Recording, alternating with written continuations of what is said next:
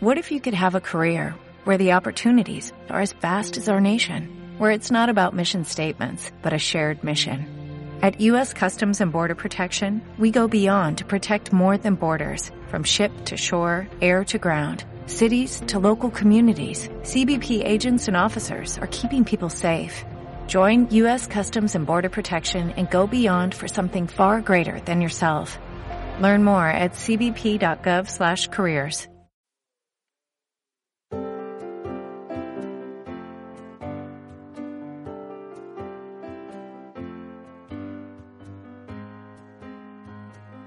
Vamos a buscar Mateo capítulo 28. Hemos estado hablando sobre la exclusividad de Cristo. Y yo quiero, hoy quiero compartir con ustedes que la exclusividad de Cristo crea la necesidad del evangelismo. Padre, pedimos, por lo tanto, en estos momentos que tú ah, seas presente a nosotros, que tú nos ayudes a entender tu palabra, a captarlo, a prestar atención, no solamente con nuestros, nuestras mentes, sino que nuestras almas, nuestros corazones estén abiertos a lo que tú nos traerás en esta mañana. Ayúdanos a obedecerte, ayúdanos a adorarte, ayúdanos a disfrutar tu palabra para gloria de tu nombre, te lo pedimos. Por Cristo Jesús de nuevo. Amén. Así Mateo 18, digo 28, dice a partir del versículo 16.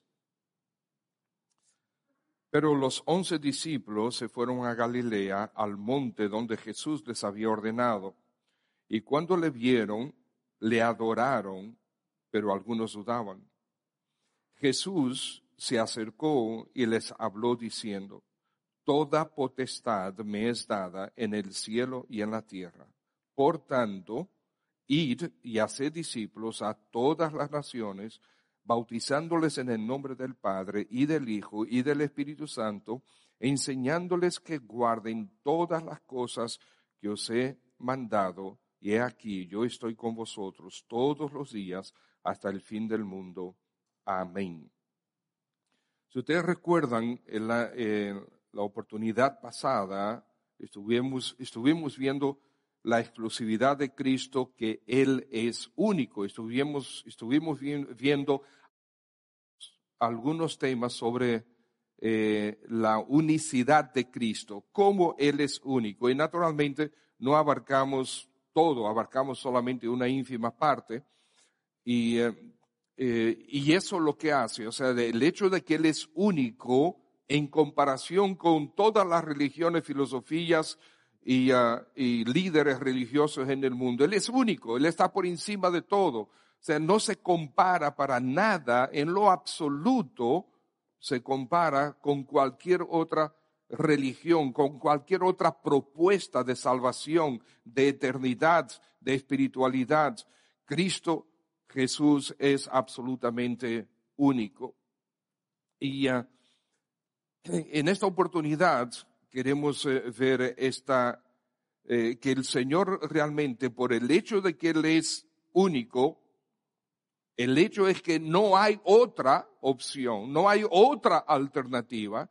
Cada uno de nosotros vino a la salvación en Cristo Jesús y absolutamente nadie a través de las edades, ni, ni antes ni después de nosotros, podrá venir a, podrá venir a la presencia del Señor a, a tener vida eterna si no es a través de Cristo Jesús.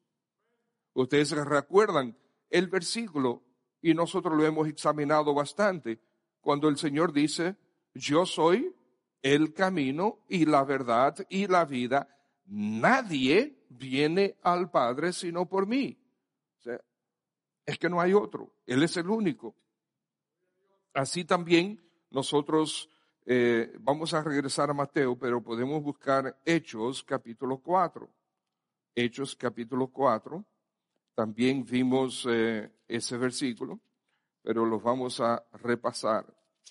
Hechos capítulo 4. Y vamos a, a evaluar este pasaje un poquito más adelante. Pero el versículo 12 donde dice el apóstol Pedro, y en ningún otro hay salvación. Y dice, ¿por qué? Porque no hay otro nombre. ¿Dónde? Bajo el cielo. O sea, búscalo por donde sea, no hay otro nombre. Bajo el cielo, dado a los hombres, en que podamos ser salvos. Entonces, la salvación es exclusivamente en Cristo. Y esta mañana quisiera comenzar con, ah, el, ah, eh, con el primer punto, que la exclusividad de Cristo surge de su naturaleza, la cual es la base de la proclamación del Evangelio. Recordemos, hermanos, que eh, ¿por qué tenemos a Cristo? O sea, ¿por qué Cristo es la única salvación, el único medio de salvación, el único salvador posible? ¿Por qué? Por todo lo que Él es. Y hemos evaluado su naturaleza y quiero eh, volver a tocar un poco más sobre esta naturaleza. Él vino al mundo, Él se encarnó. La, realidad de que Dios se hiciera hombre es tan increíblemente magnífica, esa realidad es tan, que, o sea, si nos ponemos a, pensar, Dios se hizo hombre, o sea, eso es para explotar nuestra mente realmente. Nosotros estamos acostumbrados a escuchar ah, que Jesucristo, que Dios encarnado, pero no nos hemos detenido sinceramente a evaluar, a meditar en lo que esto significa. Si nosotros lo hiciéramos, esto excedería nuestra capacidad de entendimiento. De hecho, algunos individuos que tienen dones que nosotros no tenemos, por lo menos yo no tengo, de, de estudio y de profundizar y de entender, a estos nosotros les llamamos teólogos, muchos de ellos han organizado doctrinas y, y les han puesto sus etiquetas. Y lo que no, parte de lo que nosotros estamos evaluando es Cristología, la doctrina de Cristo. Y dentro de, que, de esa doctrina de Cristo está la doctrina de la encarnación, de que Dios se hizo hombre. El Señor Jesucristo, el Hijo de Dios, la segunda persona de la Trinidad, vino a nosotros como hombre. Entonces, estos individuos han puesto algunos eh, términos teológicos y normalmente no hacemos esto, pero yo voy a, tirarles unos cuantos para que eh, entendamos lo que, eh, lo que hay, porque realmente es importante, para algunos de nosotros no nos interesa tanto esas cosas, pero para otros sí. Pero en algún momento tú estarás leyendo algún libro, escuchando algún mensaje, y tú vas a escuchar de la unión hipostática. ¿Qué es eso? La unión hipostática. La unión de las dos naturalezas. Dios y hombre. Estas dos naturalezas se unieron en el Señor Jesús, pero no se mezclaron, que es muy importante. Y ahí ya la profundidad es un poco más extensa. Las dos naturalezas, divina y humana, se juntaron, la unión hipostática. Hebreos capítulo 1, versículo 3. Si ustedes recuerdan, yo les voy a citar. Dice, el cual, hablando de Jesús, del Señor Jesús, siendo el resplandor de su gloria, o sea, la gloria de Dios trata de entender, de imaginar lo que es la gloria de Dios, la potencia de Dios, el fulgor de Dios, ese fuego resplandeciente, esa gloria tan intensa que Moisés tuvo que ser escondido, esa gloria tan intensa que Dios dijo que el hombre no me puede ver y seguir vivo. Esa gloria tan intensa que los serafines, que la misma definición de serafín es resplandeciente, es fuego resplandeciente, ellos mismos en presencia del Señor, allá en Isaías capítulo 6, ellos se cubrían las, se cubrían con sus alas, se cubrían los rostros, se cubrían los pies, el cuerpo estaba cubierto con sus alas por causa de, de la fuerza resplandeciente de la gloria de Dios. Y dice la escritura que el Señor Jesús es el resplandor aquí visiblemente para nosotros de su gloria. El resplandor de su gloria. Y después dice, y la imagen misma de su sustancia, y quien sustenta todas las cosas con la palabra de su poder, etc. Dice, la imagen misma de su sustancia. la sustancia de Dios, la imagen misma de su sustancia. La imagen misma es el Señor Jesús del Padre. De ahí viene la palabra hipostática, hiposteseos. En otras palabras, dice el diccionario bíblico de Beacon, el Señor Jesucristo eternamente participa de la sustancia divina. ¿Por qué hablamos de la exclusividad de Cristo? Por esta razón. Por realidades como esta.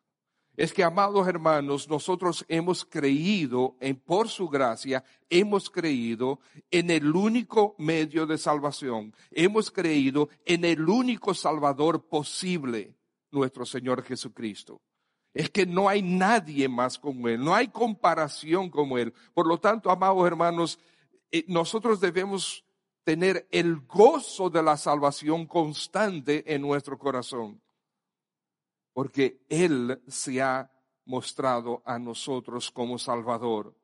La sustancia de Dios no es apariencia, sino que Dios está realmente en Cristo Jesús dice el mismo diccionario. Entonces esta unión hipostática significa que Cristo Jesús puede verdaderamente unirse a la carne y a la vez retener su divinidad. Dios hombre. Entonces, y de ahí hay un, hay otro término, y yo no lo conocía, pero hay otro término que, dice teantrópico, teantrópico. ¿Para qué? No, este me, me dio curiosidad y por eso lo puse aquí. Pero significa totalmente Dios y totalmente hombre. Totalmente Dios y totalmente hombre. Mañana les voy a preguntar qué significa teantrópico, a ver si se, recuerdan. Pero entonces hay, otra, hay otro término que los teólogos usan, que es la kenosis. Y quizás esa palabra ustedes sí han, han escuchado. ¿Qué es la kenosis? La kenosis es cuando el verbo se limitó y se hizo siervo. Algunos dicen que Dios se humilló al venir, al encarnarse. Pero el pastor Pérez Millos, Samuel Pérez Millos, declara con firmeza que la kenosis no es la humillación de Dios, porque dice él, porque Dios no se humilla. Él no tiene por qué humillarse porque Él no es soberbio. Entonces Dios no se humilla. Ahora, en Él, en la persona, en la segunda persona de la Trinidad, al hacerse hombre, él se limita, así lo expresa Pérez Millos, él se limita, él elige limitarse al hacerse hombre, limitarse en que, bueno, porque él es el Dios Todopoderoso. Y aquí él se limitó, él limitó el uso absoluto de todos sus atributos. Él no usó todos sus atributos. Él usó algunos, el Señor Jesús usó algunos de sus atributos de manera puntual en diferentes ocasiones, pero él decidió limitarse en ese sentido al hacerse hombre, porque él tenía que vivir como hombre, tenía que predicar como hombre y tenía que morir como hombre para llevar nuestros pecados y debía resucitar como hombre. ¿Por qué? Porque nosotros, tú y yo, necesitábamos un sustituto real. No necesitamos una, una especie de sustituto. Acuérdense que ningún cordero, ningún becerro, ningún sumo sacerdote, todo eso era solamente, como dice Hebreos, que eran ilustraciones. Eran eh, ilustraciones para, para que eventualmente nosotros pudiéramos entender la realidad, que Cristo Jesús cumplía todo eso. Y nosotros tenemos una maravillosa y gloriosa ventaja con, eh, para con los eh, creyentes del Antiguo Testamento. Nosotros ya conocemos el Mesías. Ellos trataban de entender quién era el Mesías en quien ellos creían. Nosotros hoy tenemos toda la revelación de Dios necesaria para entender, conocer y aceptar al Mesías como nuestro Señor y Salvador. Entonces, eh, el, el, el Hijo, Dios el Hijo, se encarna y ahí se limita. Pero como Jesús, Él se humilla y se hace siervo. Entonces ahí donde Él, eh, Perimillo hace la diferencia. Dios no se humilla al encarnarse, se limita al encarnarse. Pero ahora Jesús como hombre no vive como un rey, no vive como un, un hombre poderoso, sino que Él se humilla y se hace siervo. Incluso nos dice, aprended de mí que soy manso y humilde. Entonces, amados hermanos, si para traer salvación al alma del hombre fue necesario hacer todo esto, y el único que lo hizo posible fue el Señor Jesucristo, entonces de esa manera se establece su exclusividad. Y como Él es exclusivo, como Él es único, amados hermanos, tenemos que predicar el Evangelio porque no hay otra opción, no hay otra alternativa.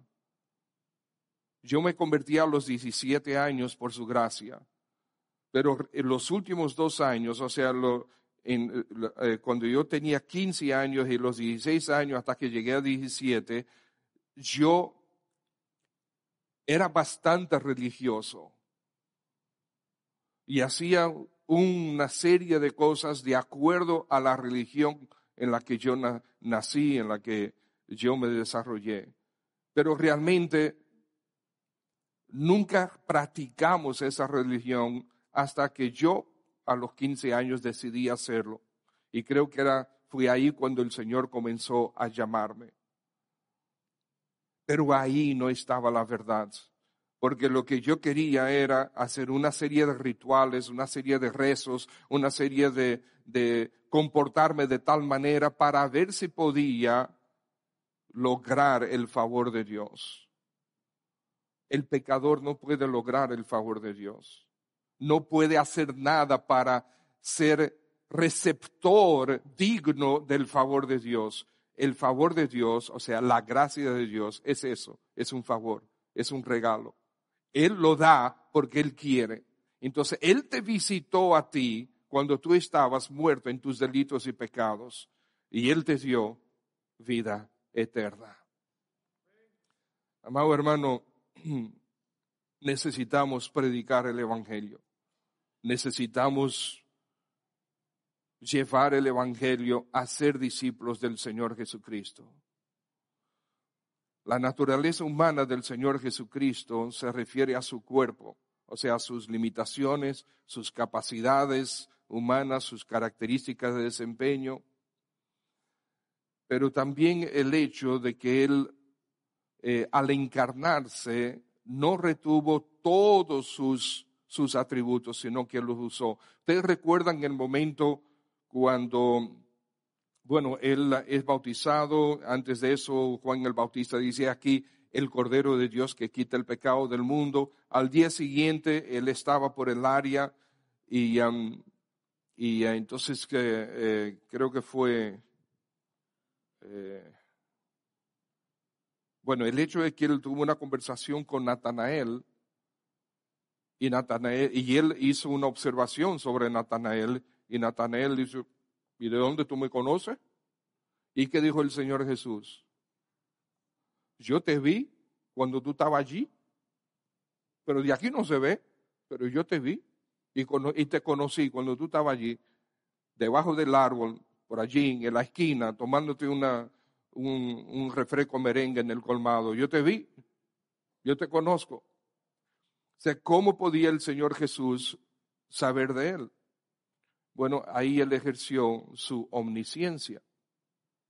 Y bueno, y vimos que sus, eh, todos sus milagros, el resucitar a los muertos, eh, tener control de la, del clima, decirle a, la tempestad calla, mudece, y todo esto eh, es parte, ¿verdad?, de su poder, de su omnipotencia. Bien, entonces, hermanos, la encarnación de Cristo lo hace absolutamente único y exclusivo, dejando así evidencia clara de que no hay otro, de su exclusividad. Y por lo tanto, su exclusividad crea la necesidad del evangelismo. Porque no podemos dejar al mundo creer lo que quieran creer, creer que son muy buenos, creer que esta o cual religión es suficiente, creer que si yo no hago nada, no hay problema. No podemos dejar al mundo pensando que todo aquel que muere se va para el cielo. Y eso es lo que pasa.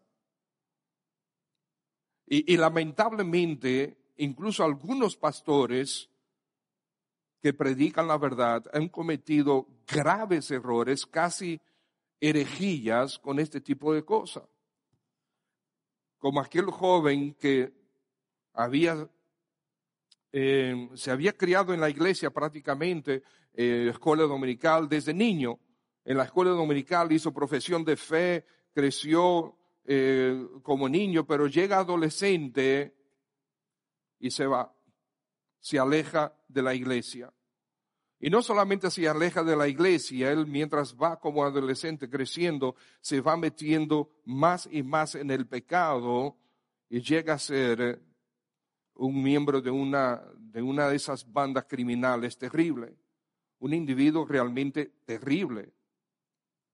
Ladrón, traficante de drogas, entre otras cosas. Y realmente en uno de esos intercambios a él lo matan, lo asesinan. Veintipico de años.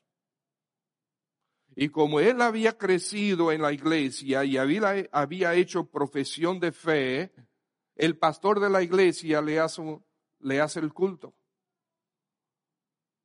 Y da gracias al Señor porque ese muchacho está en el cielo. Ese muchacho no está en el cielo. Y no debemos dar falsa esperanza. Porque aquel que el Señor salva también transforma. Es imposible tener un encuentro cara a cara con el Dios Todopoderoso y salir ileso. Tienes que ser transformado. Y no solamente ser transformado en ese momento, sino comenzar una transformación continua hasta que Cristo venga o que nosotros vayamos a Él. Se llama eso santificación progresiva. No podemos quedarnos estáticos, tenemos que seguir cambiando. Y cuanto más conocemos esta gracia y conocemos a este Señor santo, glorioso, más pecado vemos en nosotros, identificamos en nuestro corazón y por lo tanto más conscientes estamos de que tenemos que cambiar y ser transformados. Al ser el Señor Jesús concebido milagrosamente y poderosamente por medio del Espíritu Santo, el Espíritu Santo lo protegió de heredar la naturaleza pecaminosa, permaneciendo el Señor Jesús sin pecado, absolutamente inocente, y por tanto, Él sí pudo presentarse como sacrificio perfecto y suficiente y ser colocado como sustituto del, por todos nosotros que sí somos culpables y sí estamos camino al infierno excepto por su gracia. La escritura es absolutamente clara que Jesús no pecó y por eso entonces el Señor Jesús es el sacrificio perfecto. Hay muchos pasajes. En Hebreos 4:15 fue tentado en todo según nuestra semejanza, pero sin pecado. Hebreos 9:28, sin relación con el pecado, para salvar a los que le esperan. Segundo de Corintios 5:21, al que no conoció pecado, por nosotros se hizo pecado. Y así sucesivamente, muchos, muchos versículos. Entonces, amados hermanos, la exclusividad de Cristo surge de su naturaleza, la cual es la base de la proclamación del Evangelio. Por quien Él es, nosotros debemos predicar el Evangelio. Pero la exclusividad de Cristo es respaldada por su autoridad, quien nos envía a ser discípulos. Mateo 28, que nosotros leímos al inicio, en Mateo 28 nosotros vemos esto. Mateo 28, debemos entender que ya en este momento en Mateo 28, el Señor Jesucristo ha resucitado. De hecho, el, capítulo comienza con la resurrección de Cristo.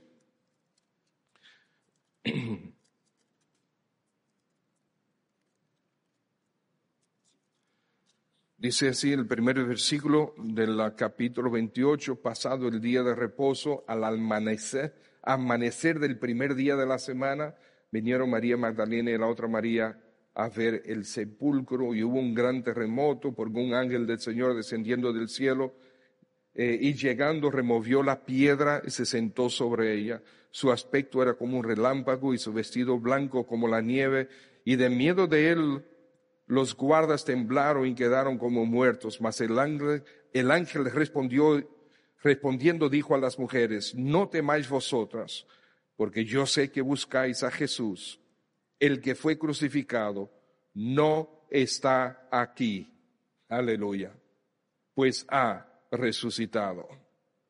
No está aquí, pues ha resucitado. Entonces ustedes saben que el Señor Jesús quedó 40 días eh, con los discípulos, mostrándose a los discípulos y hablándoles del reino. Es muy importante esto, hablándoles del reino. Eso lo encontramos en Hechos capítulo 1. Y les habló del reino durante 40 días y aún así en Hechos capítulo 1 eh, ellos le preguntan, entonces Señor, ¿vas a restaurar el reino ahora? O sea que todo lo que el Señor les habló le pasó por arriba.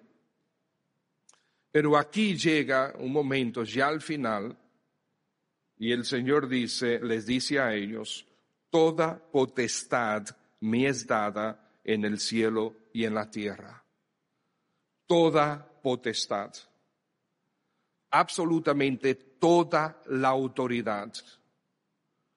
Siendo pues el Señor Jesús esa autoridad, siendo que Dios estableció al Señor Jesús como la única opción para la salvación de los hombres, siendo que no hay más alternativas, sino que es estrictamente en Cristo Jesús, entonces el Señor Jesús, con la autoridad que tiene, nos encomienda a ti y a mí la obra más sagrada de todas, hacer discípulos hacer discípulos en todo el sector de los restauradores, de Manganagua, de Santo Domingo, de República Dominicana y más allá.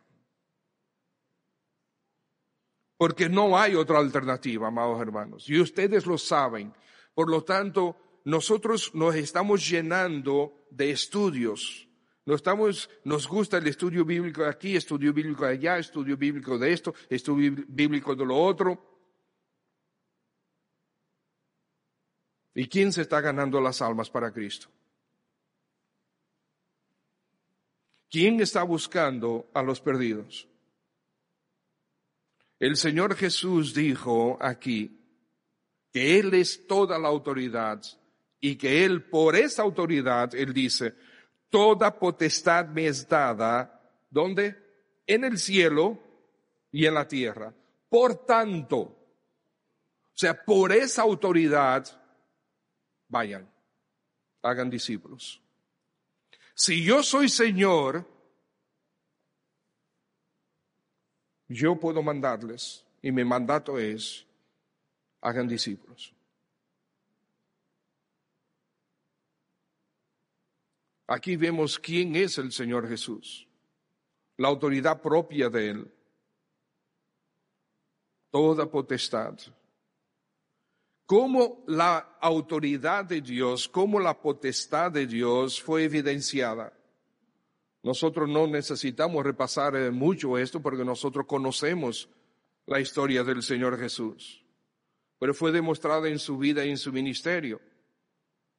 Él enseñaba con autoridad, autoridad de una vida sin que le pudieran acusar de nada, autoridad sobre la enfermedad, sobre los demonios, sobre la ceguera, sobre la sordera, autoridad sobre los paralíticos, sobre la muerte, sobre la naturaleza, autoridad sobre su propia resurrección, autoridad sobre el pecado, la culpa y la condenación, autoridad en su palabra. Todo lo que él prometía se cumplía. Y si Cristo tiene autoridad sobre todo, la tiene sobre todos. Y si el Señor Jesucristo tiene autoridad sobre todos, la tiene sobre ti y sobre mí a Él nos debemos y Él nos dice, hagan discípulos. Pero también hay una autoridad delegada, Él nos delega autoridad en parte. Porque les dice, por tanto, como yo tengo esta autoridad, yo les mando a ustedes, vayan y hagan discípulos. ¿Cómo debemos nosotros hacer discípulos. Hace muchos años el misionero Robert Meyer eh, mencionó tres cosas aquí en este versículo. Hacemos discípulos como yendo, bautizando y enseñando. Un bosquejo muy simple de ese versículo. Pero amados hermanos, eso es lo que el Señor quiere de nosotros, que hagamos discípulos, porque ese, ese verbo en el versículo 19, por tanto, id y hacer discípulos, realmente el verbo está en gerundio, yendo a ser discípulos, yendo a ser discípulos. No es realmente un imperativo, es que el Señor lo da por sentado. Yo, yo encontré una cita en una de mis Biblias en este versículo, no sé de quién es, no lo anoté. Eh, no creo que sea mía, pero no lo anoté. Pero dice lo siguiente, nadie tiene derecho a quedarse en su propio territorio excepto se lo autorice Dios. El mandato es ir. Ninguno de nosotros como creyentes tiene derecho. Nosotros no vamos a salirnos con la nuestra si nos quedamos sentados, sin ir, sin compartir el Evangelio, sin decirle a las almas, necesitas a Cristo. Él es la única opción, la única alternativa, es el único camino, la verdad y la vida. Nadie puede ir al Padre si no es por medio de Él, porque no hay otro nombre dado a los hombres en que podamos ser salvos. Él es único. tenemos que ir yendo mientras nosotros estamos viviendo nuestra vida, mientras entramos a nuestra casa y pasamos frente a los vecinos, mientras vamos para el trabajo, mientras estamos en el banco, mientras hacemos lo que hacemos con nuestra familia, con nuestros amigos, conocidos, compañeros de trabajo, mientras estamos viviendo, hagamos discípulos, bautizando. La conversión, por definición, trae transformación. Y lo primero que debe haber eh, cuando alguien se encuentra con Cristo para salvación, perdón de sus pecados, limpieza de sus pecados, donde el Señor le quita el sentido de culpa porque le da el perdón y la vida eterna, lo primero que debe suceder es querer identificarse con el Señor Jesús. Y el bautismo es eso es identificarse con mi Salvador. Yo me identifico con mi Salvador. Yo quiero que el mundo sepa que Cristo Jesús es mi Salvador. Por lo tanto, yo me bautizo públicamente.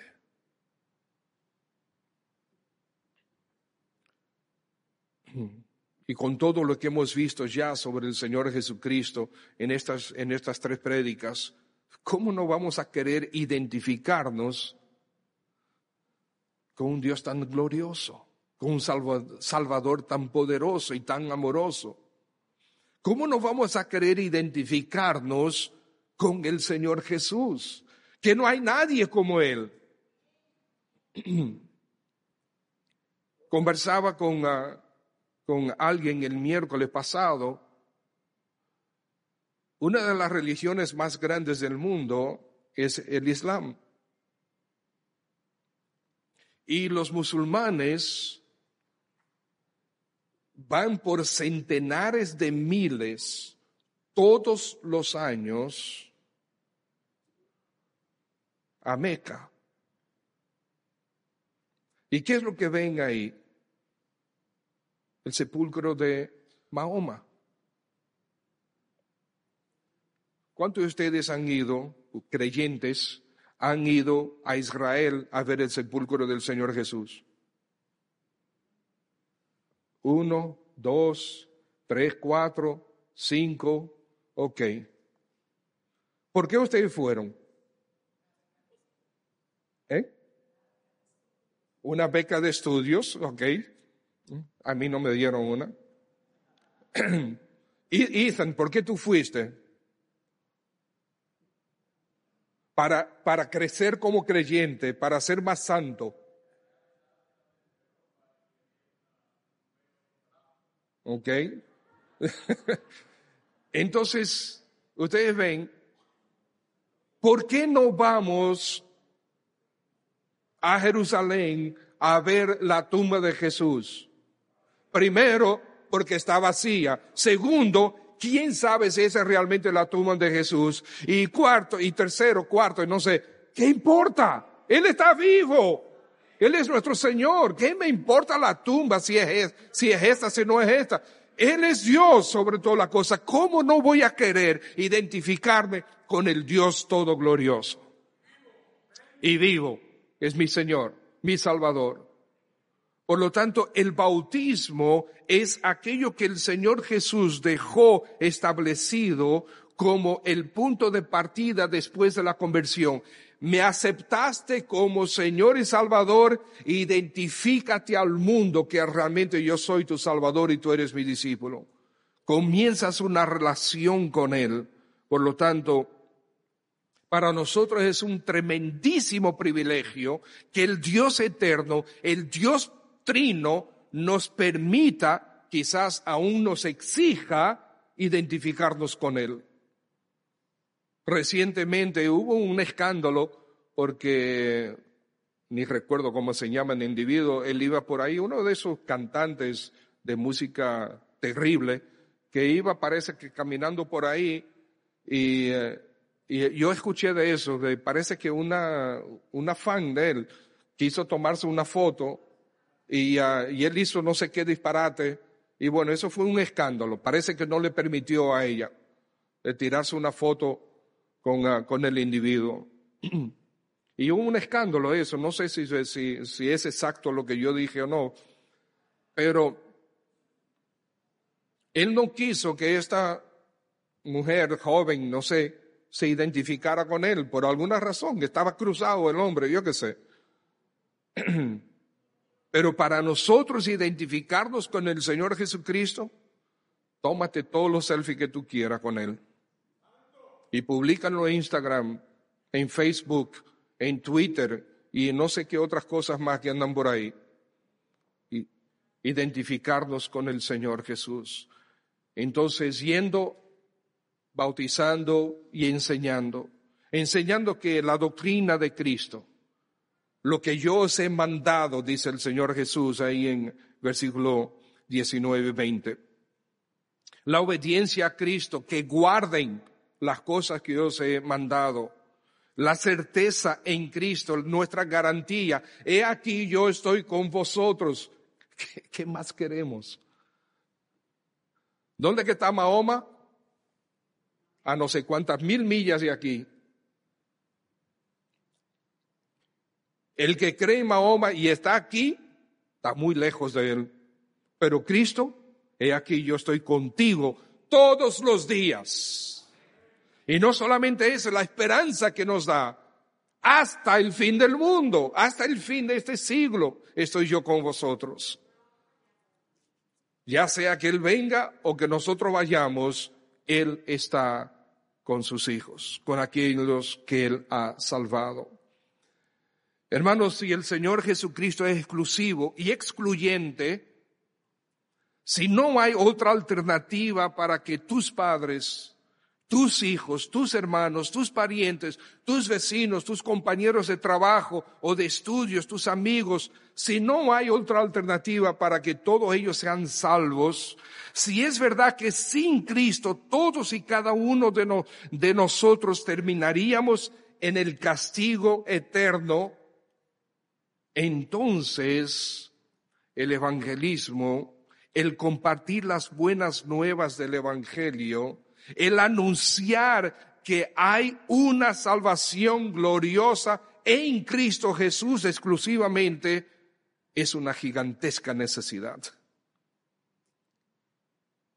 La exclusividad de Cristo crea la necesidad del evangelismo, la necesidad de las misiones. El apóstol Pablo dijo, me es impuesta necesidad. Pues si anuncio el Evangelio no tengo por qué gloriarme, porque me es impuesta necesidad. Y hay de mí si no anunciare el Evangelio. Entonces, amados hermanos, en Hechos capítulo 4, a ver si podemos ver rápidamente Hechos capítulo 4, y ya ustedes saben, cuando un predicador dice rápidamente lo que significa, ¿verdad? que quizás no es tan rápido. En Hechos capítulo 4, cuando nosotros encontramos ese versículo 12, dice que en ningún otro hay salvación porque no hay otro nombre bajo el cielo dado a los hombres en que podamos ser salvos. Eso tiene un contexto. Y aquí el punto que quiero enfatizar es, por la exclusividad de Cristo, los apóstoles se lanzan al evangelismo, así nosotros también debemos hacerlo. Por la exclusividad de Cristo, los apóstoles se lanzan al evangelismo, así nosotros. ¿Qué sucedió? Capítulo 2 de Hechos, viene el Espíritu Santo, comienzan todos ellos a predicar el Evangelio a todo el que estaba ahí, no importa qué idioma hablaba. Los discípulos estaban predicando 120 almas que habían creído en Cristo, predicando a todo el mundo que estaba por ahí. Decenas y decenas, centenares de miles de personas en Jerusalén. Y le estaban predicando el Evangelio. Y entonces se para Pedro, el apóstol Pedro, un momento y da lo que nosotros leemos en el capítulo 2, una prédica de dos minutos Bueno, si leemos la, la prédica, fueron dos minutos. No sabemos eso fue todo lo que dijo, pero lo que está ahí. Una prédica de dos minutos. ¿Y cuántas personas creyeron? Cinco mil personas creyeron y fueron bautizadas. Después de eso, no sabemos si al día siguiente Pedro y Juan van hacia el templo. ¿Por qué? Dos razones. Van para adorar al Señor y van buscando oportunidad para anunciar el Evangelio de Cristo. Y ahí cuando llegan al templo hay un paralítico. Sorpresa para ellos. El paralítico siempre había estado por, ahí. Quizás ellos normalmente lo ignoraban, quizás en algún momento le dieron alguna limosna. Pero en este momento Pedro dice, no tengo nada que darte, pero lo que yo tengo sí te doy, levántate y anda en el nombre de Jesús. Y el hombre dio un brinco y comenzó a adorar al Señor y entró corriendo por el templo y comenzó a gritar, aleluya, gloria al Señor. Todo el mundo se escandaliza, ¿qué es lo que está pasando? Pero ven acá y ahí otra oportunidad de, en vez de evangelismo personal, el Señor le habla las puertas para una campaña evangelística espontánea.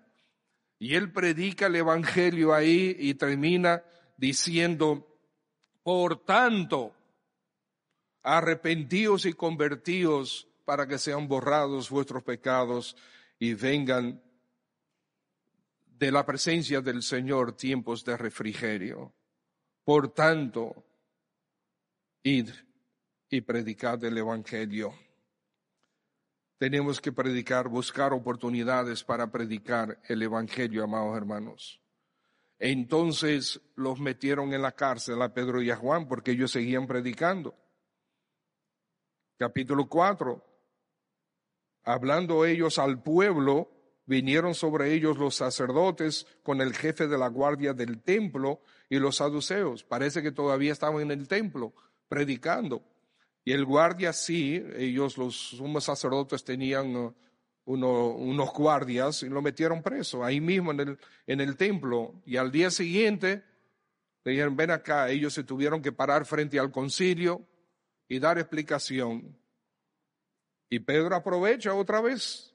Pedro otra vez aprovecha, versículo 8, lleno del Espíritu Santo, les dijo, gobernantes del pueblo y ancianos de Israel, puesto que hoy se nos interroga acerca del beneficio hecho a un hombre enfermo, o sea, hicimos una buena obra, De qué manera éste haya sido sanado, sea notorio. En otra palabra, Pedro está diciendo, óyeme, escuchen bien, miren bien, oigan bien lo que está sucediendo. Sea notorio a todos ustedes y a todo el pueblo de Israel que en el nombre de Jesucristo de Nazaret, a quien ustedes crucificaron, óyeme, no tenía pelos en la lengua, directo, a quien ustedes crucificaron, a quien Dios lo resucitó. En otra palabra, Pedro está diciendo, miren lo que ustedes hicieron, Pedro le sacó la lengua. Si ustedes lo crucificaron, ustedes lo mataron, pero el Señor lo levantó de los muertos por Él, por ese Jesucristo glorioso que está vivo hoy, aunque ustedes lo mataron, por Él este hombre está en vuestra presencia sano. Ese es nuestro Señor Jesús. Esta es la piedra reprobada por ustedes, por vosotros, los edificadores, la cual ha venido a ser cabeza del ángulo.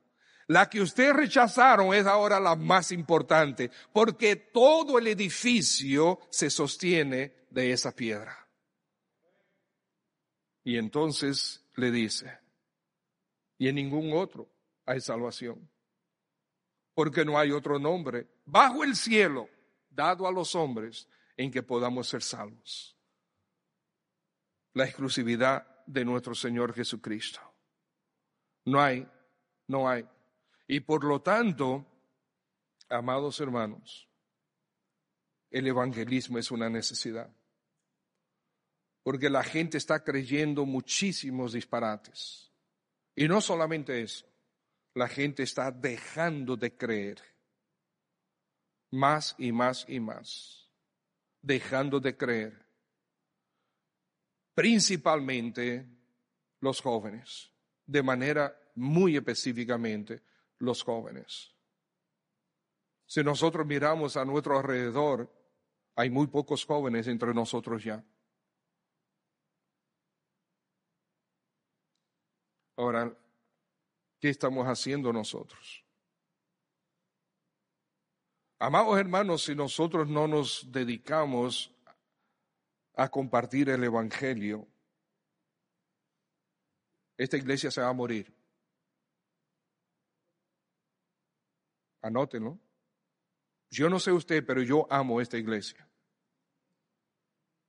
Acuérdense que yo siempre he dicho, ahí está Lurdita y yo. Nosotros dos los hemos visto a todos ustedes llegar en algún momento. Porque el Señor nos salvó a nosotros antes que esta iglesia fuera iglesia. Era un estudio bíblico. Amamos a esta iglesia. Pero si no compartimos el Evangelio, vamos a desaparecer.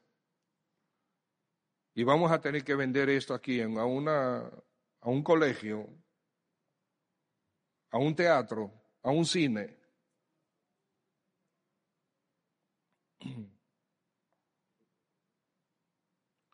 El Señor nos manda a compartir el Evangelio. La exclusividad de Cristo surge de su naturaleza, la cual es la base de la proclamación del Evangelio. La exclusividad de Cristo es respaldada por su autoridad, quien nos envía a ser discípulos. Por la exclusividad de Cristo, los apóstoles se lanzan al evangelismo y así nosotros debemos hacerlo también. Y hace, bueno, al inicio del, del culto, el pastor Yadín dio uno de los avisos, es que hemos convocado a una serie de hermanos y hermanas para el próximo viernes para compartir con ustedes, antes de compartir con el resto de la iglesia, los planes que nosotros tenemos para este año y para a corto y a mediano plazo y queremos compartirlo con ustedes, queremos compartir la visión con ustedes y queremos también escuchar de ustedes. Y seguro que lo que nosotros les vamos a presentar será enriquecido por ustedes, la participación de ustedes, pero todos tenemos que hacernos un compromiso y después presentarlo a la iglesia para que todos estemos montados en el mismo tren. El Señor nos ha dicho, que vayamos y hagamos discípulos.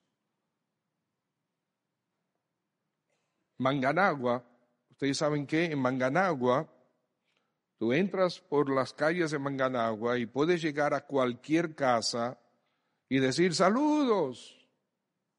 Y le sale a alguien con una sonrisa, dígame, hola, ¿cómo está?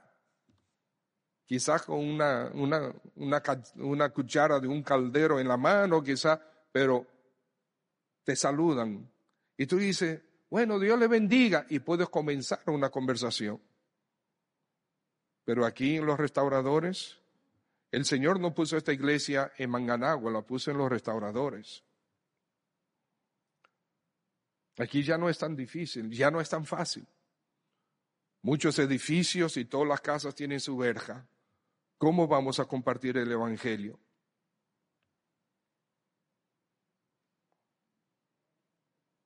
Hay que ser más creativos. Pero ahí están los vecinos, aquí hay 650 familias específicamente los restauradores, sin contar el millón. o el milloncito, no sé cómo le decían antes. Amados hermanos, ahí hay un parque y eso se llena de, de gente y de niños y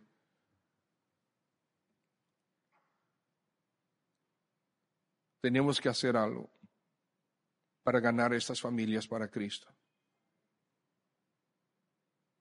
Y déjame decirte, si ganamos una, ah, mira, tanto esfuerzo para ganar una, sí, pero para esa alma hizo toda la diferencia del mundo. Y ahora mismo aquí en los restauradores creo que conté, uf, se me fue, se me fue ahora, ya ti no te acuerdas, hicimos el cálculo, creo que como 18 familias aquí de la iglesia, vivimos aquí cerca de la iglesia. Hay mucho que podemos hacer. Y así estamos nosotros distribuidos por todo el Gran Santo Domingo. Todo el Gran Santo Domingo. Eh, los hermanos González ya llegaron al país, están aquí. Eh, no, no los veo. Elizabeth y, ah, y, Wilfredo no están aquí tampoco. ¿Dónde viven ellos? En el puente San Carlos. Pero aquí están los Fernández que viven cerca del megacentro. Está Mariana que vive cerca del puente del otro lado. Entonces eh, tenemos hermanos que viven en el café, que viven en Santo Domingo Norte, que viven en Mano Guayabo, Iris y Paula, ustedes viven por allá, ¿verdad? Hermano allá. O sea, tenemos por todo Santo, Gran Santo Domingo tenemos gente. La oportunidad que tenemos de hacer discípulos, de ganar almas, es enorme, amados hermanos. Y parte de, esto es lo que el pastor Jardín y yo queremos compartir con toda la iglesia.